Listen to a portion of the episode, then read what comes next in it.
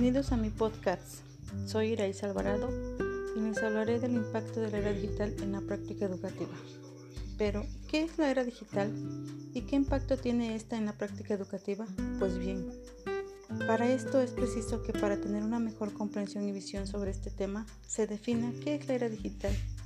Es, por lo tanto, una era de cambio vertiginoso en donde se da el incremento de la interdependencia está provocando una alteración radical en nuestra forma de comunicarnos, en nuestra forma de actuar, en nuestra forma de pensar y, por qué no decirlo, en nuestra forma de expresarnos. Puede decirse además que esta era es también la era de la información digitalizada.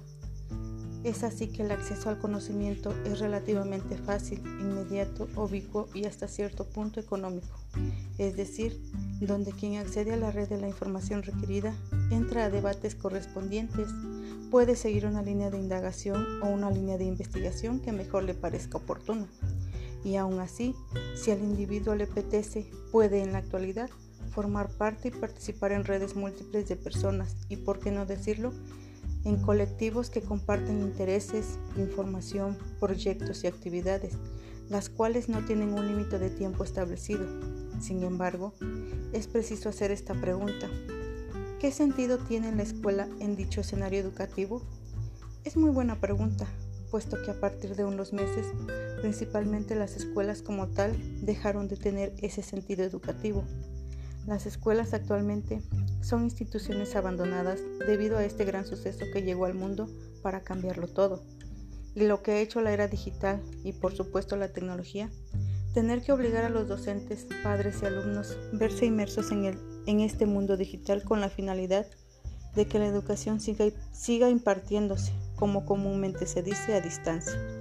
Porque al final de cuentas, esta educación es necesaria y los docentes tienen la obligación y necesidad de tener que impartir sus enseñanzas utilizando las tecnologías y la era digital como una herramienta indispensable para su práctica educativa.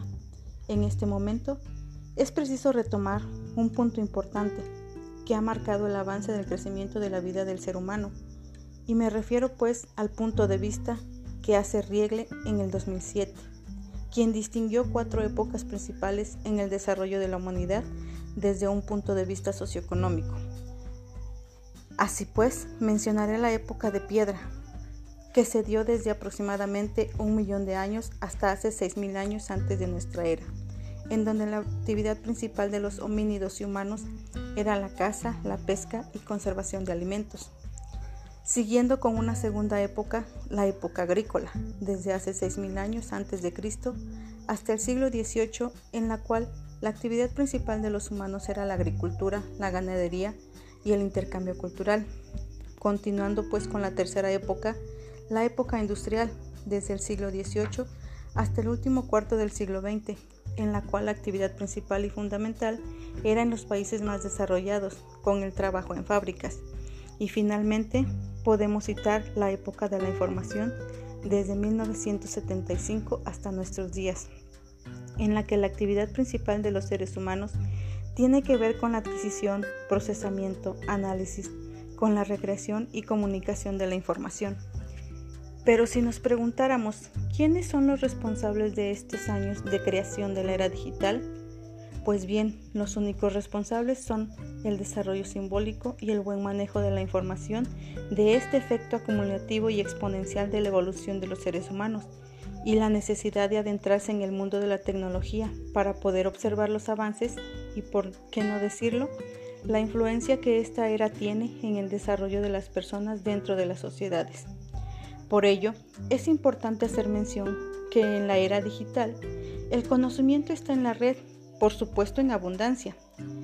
Sin embargo, sabemos que esta información no siempre es confiable y se debe aprender, por lo tanto, a utilizarla, a buscarla y, por qué no, a clasificar e identificar cuál es la información realmente verdadera.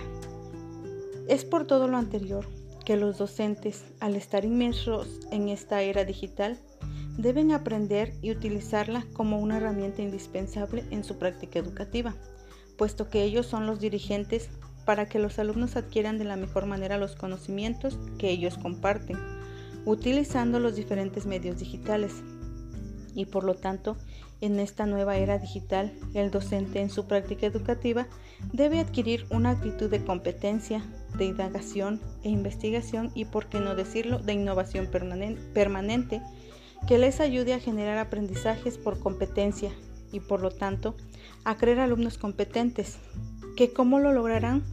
Pues alentando al alumnado a mantener las comunidades de aprendizaje, eh, mantener comunidades de trabajo en equipos y, por qué no, apostar a proyectos educativos e integrales que favorezcan el desarrollo personal de los alumnos con un espíritu ético. Para concluir, me llamó mucho la atención lo que opinan Vinals y Cuenca en el 2016, quienes refieren que los docentes, además de tener que dar las metodologías de enseñanza, en este nuevo contexto tienen en sí el gran reto de tener que adquirir conocimientos, habilidades y actitudes, digitales que en su práctica educativa motiven al alumnado a hacer uso crítico de la tecnología, no solo en la escuela, por supuesto, sino también en su casa, en su vida social y, por qué no, en su entorno de ocio. Lógicamente se busca que lo hagan buscando un fin educativo, es decir, que les ayude a crecer como personas en el lugar donde se desarrollen. Para concluir diré que tanto maestros como alumnos deben aprender y convertirse en competentes digitales y adaptarse a las nuevas competencias digitalizadas. Muchas gracias, excelente día.